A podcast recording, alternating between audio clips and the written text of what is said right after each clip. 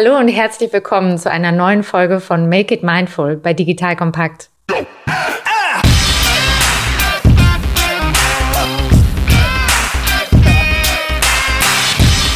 In der heutigen Folge unterhalte ich mich mit Professor Marcel Hülsbeck. Er ist akademischer Direktor an der WIFO am Wittener Institut für Familienunternehmen und Marcel, du hast den Lehrstuhl für das Management von Familienunternehmen inne. Marcel, wenn ich mich mit dem Thema Selbstorganisation noch nicht so viel befasst habe, wie kannst du es in einfachen Worten zusammenfassen? Was heißt selbstorganisiertes Arbeiten für dich? Also erstmal vielleicht ganz kurz zum Hintergrund.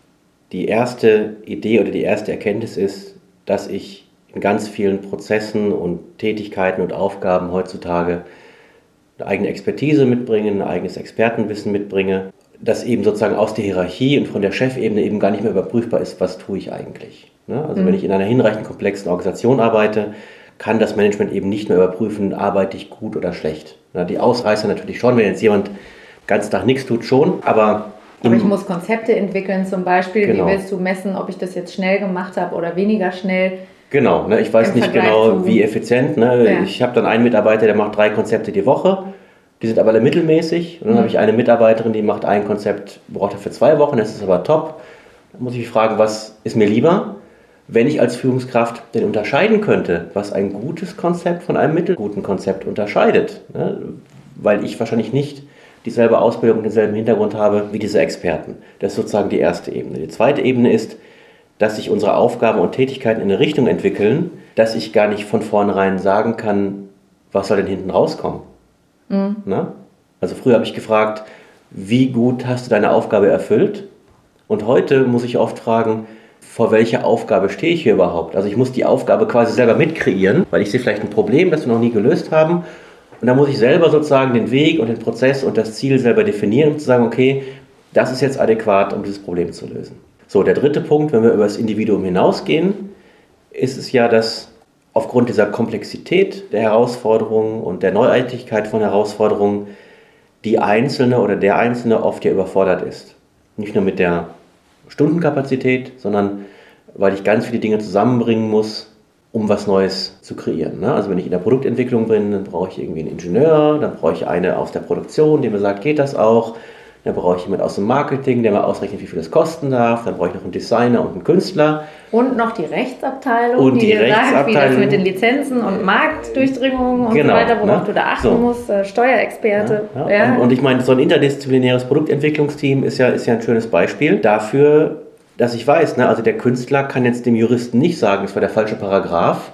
Ja, der Jurist kann dem Künstler nicht sagen immer, echt der Blauton, ist das dein Ernst? Ne? Ja? Also das ist fachlich nicht einschätzbar. Das heißt, da arbeiten ganz viele Leute miteinander auf lateraler, auf Teamebene, aber auch in der Hierarchie, die gegenseitig keinen Einblick darin haben können, was tut der andere den ganzen Tag, was ist eigentlich gut für den anderen. Jetzt kommt ein kleiner Werbespot.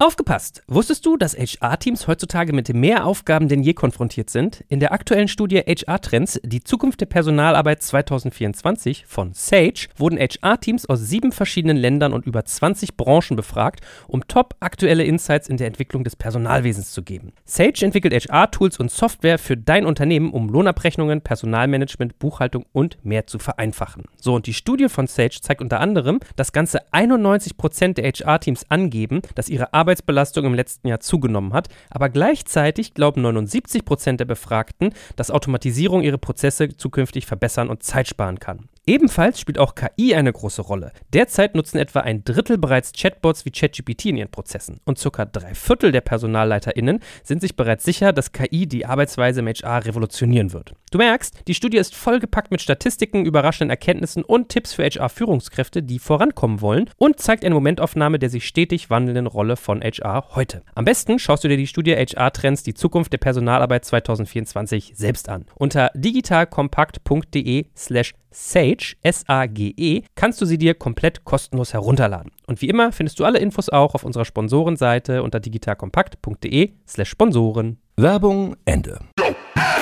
Also da hast du ja das klassische Beispiel von den Weisen, die ausgeschickt werden, um den Elefanten anzugucken. Der eine hat genau. nur das Bein, was er untersuchen kann, der nächste den Rüssel, der dritte das Ohr. Jetzt unterhalten die sich und denken, wir reden gar nicht vom gleichen Teil. Genau. Und der Chef, ist ja mhm. derjenige, der vielleicht den ganzen Elefanten früher gesehen hat, aber von ganz weit weg und somit nicht scharf. Mhm. Und jetzt ist die Frage, wer trifft denn jetzt die Entscheidung? Wer sagt, was da steht und wo man damit lang geht? Genau, ne? und da könnte ich dir jetzt, wenn ich das dürfte, könnte ich dir da schöne Beispiele von einem Automobilbauer nennen, mit dem ich mal gearbeitet habe. Das mache ich jetzt mal hier nicht.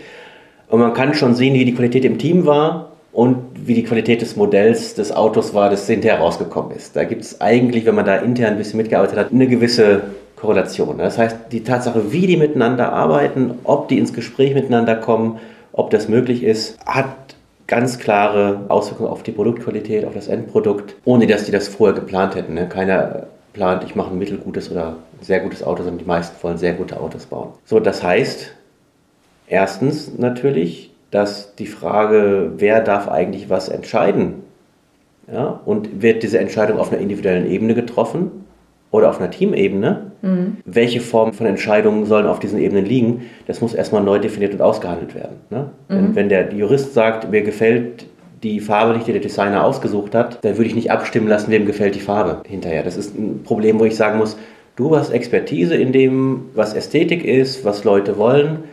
Entscheide du über die Farbe. Ne? Genau wie der Vertrieb dem Juristen nicht sagen wird, also die Klausel lassen wir aus dem Vertrag raus, die stört uns im Verkaufsprozess. Ne? Also das wird nicht passieren. Es gibt andere Dinge, wo viel Wissen zusammenfließen muss. Selbstorganisation heißt für mich übrigens nicht, dass das Ganze jetzt hierarchielos oder führungslos wird. Ne? Weil ich das gerade bei ganz vielen jungen Leuten sehe, die auch bei uns forschen und promovieren wollen. Alle wollen die basisdemokratische Organisation. Das ist aus meiner Sicht, auch wenn ich dafür gleich geköpft werde, die schlechteste aller Möglichkeiten, weil natürlich alle Prozesse, alle Entscheidungen in einem so diversen Team auszuhandeln unglaublich aufwendig ist und damit auch unglaublich lange dauert und das auch Zeit ist, die ich in der Regel nicht habe, wenn ich an einem relativ dynamischen Markt bestehen will. Ich kann also nicht alles in letzter Konsequenz ausdiskutieren. Ja, was du gerade gesagt hast, bedeutet ja eher, ich lasse gewisse Entscheidungskompetenzen bei den genau. Fachexperten, genau. aber lege Grundsatzentscheidungen, also die großen, die einer alleine nicht entscheiden kann, die lege ich zurück in eine Diskussion im Team. Ja, es geht noch, genau, es, es geht noch eins weiter die Entscheidungen in diesem Team müssen eigentlich schon alle getroffen sein, bevor das Team anfängt zu arbeiten. Hm. Das hört sich jetzt paradox an. Was ich damit meine ist, die müssen am Anfang ein gemeinsames Wertesystem aufbauen und auch eine gemeinsame Wissensbasis und auch daraus gemeinsame geteilte kognitive Schemata entwickeln, damit der Designer weiß, der Jurist hat im Geiste dessen, was dieses Team machen wollte, seine Entscheidung getroffen. Und deswegen kann er darauf vertrauen. Ja? Und deswegen reicht es eben nicht mehr nur, also was wir alle wissen, wir brauchen heutzutage Individuen, die eine starke Fachexpertise haben, also die ganz tief reingehen, die auf der anderen Seite aber auch natürlich die Randbereiche mitdenken können. Also der berühmte T-Shaped Professional, wie man das so schön im Personalwesen heutzutage sagt. Das heißt, ich muss eine gewisse Breite haben, um mit anderen sprechen zu können. Ja, also wenn unsere Studierenden hier irgendwie Data Science lernen müssen oder programmieren, dann nicht, weil ich glaube, dass die Programmierer werden, sondern weil ich glaube, dass wir mit Programmierern zusammenarbeiten werden und dass sie die gemeinsame Sprache sprechen können müssen. Mhm. Ja? Und wenn ich das Team dann beisammen habe, dann muss ich eine gemeinsame Wissensbasis schaffen. Das heißt, ich muss diese Leute auch gemeinsam ausbilden. Da gibt es auch schöne Untersuchungen zu, die zeigen, wenn so ein Team irgendeinen Kurs gemeinsam durchläuft, können die hinterher, auch wenn dieser Kurs gar nichts mit dem zu tun hatte, was dort ursprünglich gewollt war in dem Team, und dann muss dieses Team in der Anfangsphase, das sind jetzt so wieder Binsenweisheiten aus den 60er Jahren, wenn ich über Teamphasen und Prozesse spreche, ja. aber das Team muss sich in der Anfangsphase die Zeit nehmen, gemeinsam an solchen kognitiven Schemata zu arbeiten. Ja? Und da wären wir dann auch bei so einer Form von gruppenbasierter Mindfulness auch so ein Stück weit. Ne? Ich kann ja auch Teamtrainings so aufbauen, dass die Leute ins Gespräch miteinander kommen und wissen, was ist in dieser Gruppe adäquat, was ist hier nicht adäquat. So, und wenn ich weiß, dass alle anderen ein ähnliches Mindset haben wie ich, eine ähnliche Zielvorstellung, dann muss ich eben auf Gruppenebene nichts mehr entscheiden. Weil ich genau weiß, meine Kollegin hat diese Entscheidung getroffen und ich kann darauf vertrauen, dass sie die im besten Wissen und Gewissen getroffen hat. So, da werden immer noch Dinge überbleiben, die man ausdiskutieren muss. Und das ist dann auch ein Punkt vielleicht noch, wo dann jeder für sich merkt, hey, das ist eine Entscheidung, die liegt jetzt in meinem Bereich, die kann ich gar nicht alleine treffen, aber ich habe hier die Sicherheit, die anderen fragen zu können, ohne dass sie mich gleich für blöd halten. Ja, auch die Form von Selbstorganisation muss ja sein, dass jemand sagt, hör mal zu, ich brauche mal einen Rat von euch, auch wenn er aus anderen Bereichen kommt. damit ich einen neuen Blick auf die Dinge kriege. Das ist ja das, warum Vertrauen so als elementar gilt, was für viele noch schwer nachvollziehbar ist. Da ist ja nicht das Vertrauen, ach, ich kenne den Marcel, ich kann darauf vertrauen, dass er sowieso so und so tickt, sondern das Vertrauen, dass ich sagen kann, du Marcel, ich bin mir gerade unsicher. Ja, ich habe vielleicht kein eindeutiges Gefühl gerade dazu, ob ich jetzt links oder rechts gehen sollte, können wir uns mal darüber austauschen. Oder ich kriege es alleine gerade nicht hin. Ich bin vielleicht auch am Ende meiner Kapazitäten oder meiner Fachexpertise. Und nur wenn ich das offen aussprechen kann im Team, verhindere ich, dass am Ende alle so getan haben, als ob alles okay ist. Und dann hast du ein Modell auf der Straße, zum Beispiel mhm. beim Autobauer, ja, was der Qualität, die du dir vorgenommen hast, am Anfang gar nicht entspricht. Also wenn ich dich richtig verstanden habe, dann heißt selbstorganisiert arbeiten für dich gar nicht, dass das Team alle Entscheidungen gemeinsam trifft, sondern es geht im Gegenteil darum, am Anfang das Investment zu machen als Team und zu sagen, wie können wir uns auf gemeinsam geteilte kognitive Schemata einfinden, mhm. sodass wir ein gemeinsames Verständnis davon haben, wozu sind wir da, was ist die gemeinsam gesetzte Zielrichtung und das gemeinsame Verständnis von miteinander umgehen und Entscheidungsfindung und dann bin ich als Fachexperte auch in meinen Entscheidungen freier zu sagen, ich kann die zwar entscheiden, auch dann, wenn es entschieden werden muss, aber immer mit dem Blick auf das, was wir im Team gemeinsam im Blick haben. Also ich treffe sie ja dann doch nicht allein, aber ich kau nicht alles bis ins Detail durch. Genau, ne, das ist ja ein spannender Punkt. Das ist ja gerade diese Ebene von Mindful Organizing oder Mindful Organizations, die ja an solchen Teams erforscht wurde. Also wenn ich ein OP-Team, ein Notfallteam in einem Schockraum habe, in einem Krankenhaus und da kommt jemand mit einem Verkehrsunfall, mit Multitrauma rein, dann treffen die keine Gruppenentscheidung. Ja, die sagen nicht, ach, du bist heute Chirurgin, du bist Anästhesist, wer fängt jetzt mal an von uns? Ja, sondern die arbeiten parallel an diesem Patienten. Hm. Alle wissen, was sie zu tun haben. Ja, alle wissen aber auch, wenn es dem einen nicht gelingt, gerade einen Zugang zu legen, weil er gerade schon im 47. Dienststunde ist, dann nimmt der andere das und macht sofort da weiter. Also diese Abstimmung, die ja auch so ein bisschen auf implizitem Wissen, auf Bauchgefühl und auf Training ein bisschen basiert, die braucht man, glaube ich, in dieser hohen Komplexität wirklich nur in solchen Teams wie ne, Notfallmedizin oder irgendwelche militärischen Spezialeinheiten oder, oder, oder. Aber ein bisschen was von dem. Mhm. Zu wissen, wer geht jetzt in Führung für diese Aufgabe und wer gibt diese Führung wieder ab, ohne dass ich das groß besprechen muss, dass es allen klar ist, okay, bei dem Punkt bist du der oder die Beste, deswegen solltest du uns andere koordinieren. Das ist, glaube ich, der Punkt, auf den es dann hm. runtergebrochen wird. Und das ist ja das, wo du sagst, es ist auf keinen Fall führungslos, sondern im Gegenteil, es hat eigentlich eine wechselnde Führung, nämlich je nachdem, was gerade der Themenschwerpunkt ist, sollte derjenige die Führung übernehmen, der in diesem Bereich gerade die größte Führungskompetenz hat. Genau, und dann brauchst du noch einen, der die Sonderaufgabe übernimmt, nämlich das, was dieses Team tut rückzubinden an das, was die Organisation eigentlich wollte. Ne? Und das ist dann in dem Punkt die klassische Führungskraft wieder, die sagt, hör mal zu, Freunde, wir wollten uns hier treffen, um ein Auto zu designen und rausgekommen ist ein Sofa. Es ist ja ein schönes Sofa, aber wir sind kein Sofahersteller. Ne? Also da muss man immer ein bisschen genau gucken, mhm. was ist eigentlich die organisationale Funktion dieser Führungskraft, die es da noch gibt. Das ist vielleicht jemand, der dieses Team zusammenbringt, der dafür diese gemeinsame Wissensbasis, für so eine Wertebasis in einem Moderationsprozess sorgt, der aber auch sagt, irgendwann, Achtung, ganz toll, was ihr da macht, aber unser Team hier ist kein Selbstzweck, sondern wir sind alle hier, weil am Ende des Gesamtprozesses irgendein glücklicher Kunde stehen will, der gerne unser Auto fährt oder gerne unseren Joghurt isst oder was man immer auch gerade tut. Mhm. Und die Leute wieder konsequent auf die internen und externen Kunden, die dieses Team hat, wieder ausrichtet. Also diese Verknüpfung wieder zum Ganzen herzustellen. Genau. Ne? Oder zum Sinn. Genau, wofür ja. gibt es dieses Team eigentlich? Wofür sind wir hier angetreten?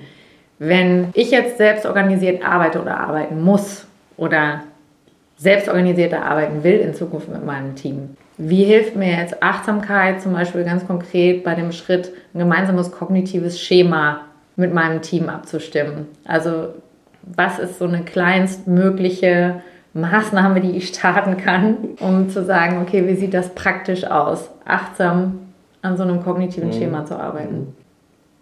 Ja, es gibt ja schöne Beispiele, zum Beispiel, indem man eine Form von achtsamer Meetingkultur einführt. Ne? Man kann mhm. einfach klar, okay, wir machen jetzt mal ein kleines Kommunikationstraining, wie wollen wir eigentlich miteinander reden und immer wieder auch diese, kann man ja auch einfache achtsamkeitsbasierte Techniken machen, also dass man mal eine Minute innehält, am Anfang bis alle da sind, alle angekommen sind, dass man aber auch die Leute darauf trainiert, sagen wir mal zu, wir wissen von diesem Zusammenhang von Reiz und Reaktion.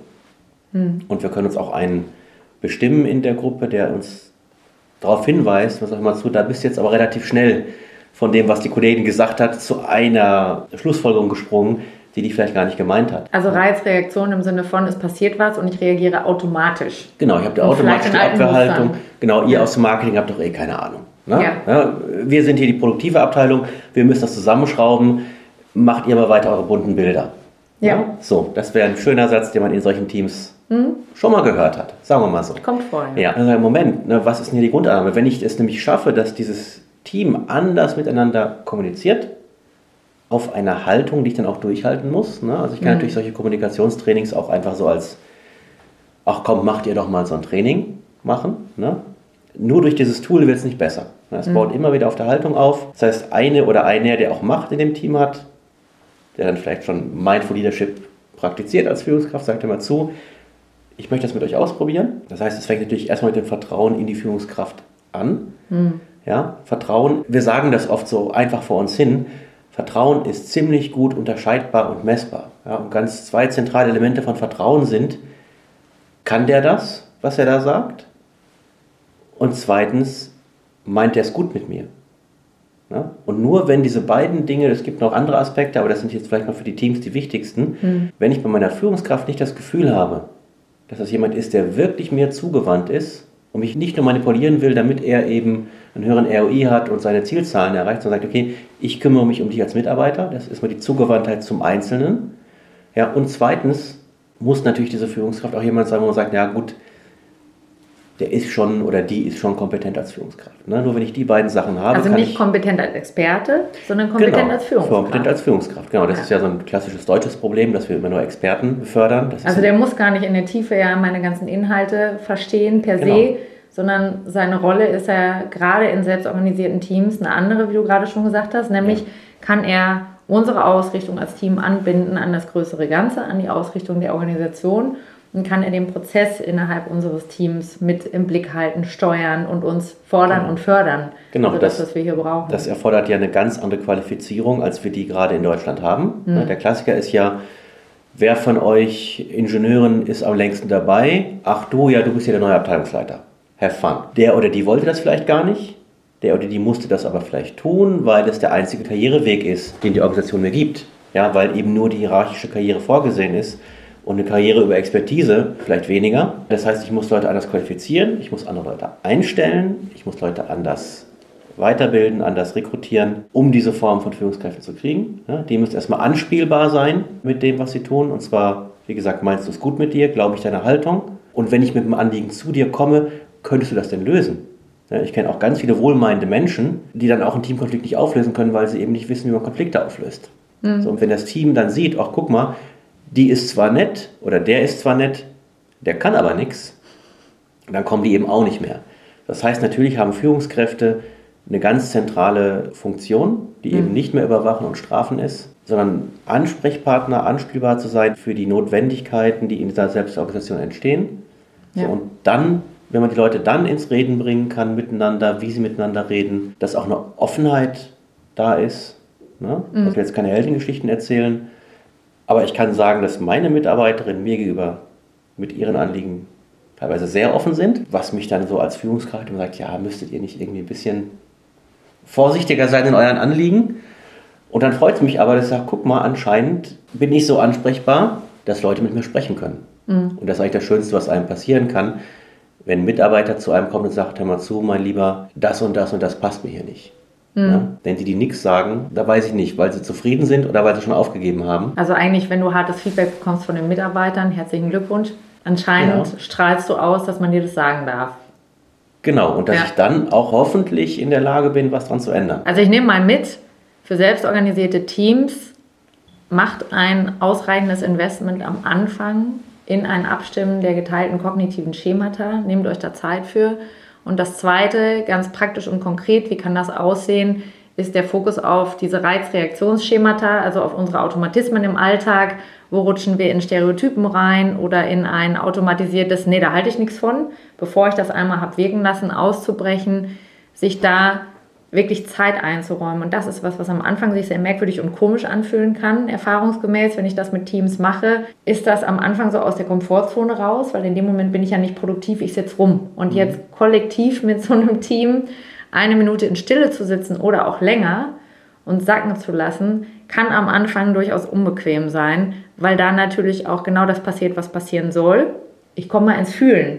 Ja, also ich lasse mal kurz sacken, merke, da arbeitet was nach und dann kann es auch sein, dass ich merke, wir sind jetzt gerade seit einer Dreiviertelstunde in eine ganz falsche Richtung gerannt. Also es fühlt sich überhaupt nicht mehr stimmig an. Oder das, wo ich gerade Nein gesagt habe, wenn ich da eigentlich nochmal in Ruhe drüber nachdenke, war das so ein automatisches Nein. Warum eigentlich nicht? Ja, mhm. also wäre das der Hinweis, den ich von dir konkret jetzt mitnehmen würde, auch für die Teams. Wo schafft ihr euch diese Momente zum Innehalten, um genau diese Ebene des Automatismus verlassen zu können und zu sagen, wir lassen das mal kurz sacken und wirken. Und das könnt ihr jetzt auch. Also herzlichen Dank, Marcel, für den Einblick ins selbstorganisierte Arbeiten und wie das zusammenhängt mit Achtsamkeit und warum Mindfulness gerade auch in den Bereichen gerade einen ganz großen Fuß in die Tür bekommt. Ja, vielen Dank. Herzlichen Dank.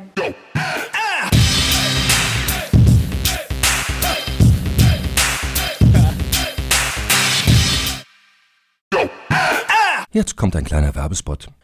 Aufgepasst! Wusstest du, dass HR-Teams heutzutage mit mehr Aufgaben denn je konfrontiert sind? In der aktuellen Studie HR Trends, die Zukunft der Personalarbeit 2024 von Sage, wurden HR-Teams aus sieben verschiedenen Ländern und über 20 Branchen befragt, um top aktuelle Insights in der Entwicklung des Personalwesens zu geben. Sage entwickelt HR-Tools und Software für dein Unternehmen, um Lohnabrechnungen, Personalmanagement, Buchhaltung und mehr zu vereinfachen. So, und die Studie von Sage zeigt unter anderem, dass ganze 91% der HR-Teams angeben, dass ihre Arbeit Arbeitsbelastung im letzten Jahr zugenommen hat, aber gleichzeitig glauben 79 Prozent der Befragten, dass Automatisierung ihre Prozesse zukünftig verbessern und Zeit sparen kann. Ebenfalls spielt auch KI eine große Rolle. Derzeit nutzen etwa ein Drittel bereits Chatbots wie ChatGPT in ihren Prozessen und circa drei Viertel der PersonalleiterInnen sind sich bereits sicher, dass KI die Arbeitsweise im HR revolutionieren wird. Du merkst, die Studie ist vollgepackt mit Statistiken, überraschenden Erkenntnissen und Tipps für HR-Führungskräfte, die vorankommen wollen und zeigt eine Momentaufnahme der sich stetig wandelnden Rolle von HR heute. Am besten schaust du dir die Studie HR-Trends, die Zukunft der Personalarbeit 2024 selbst an. Unter digitalkompakt.de slash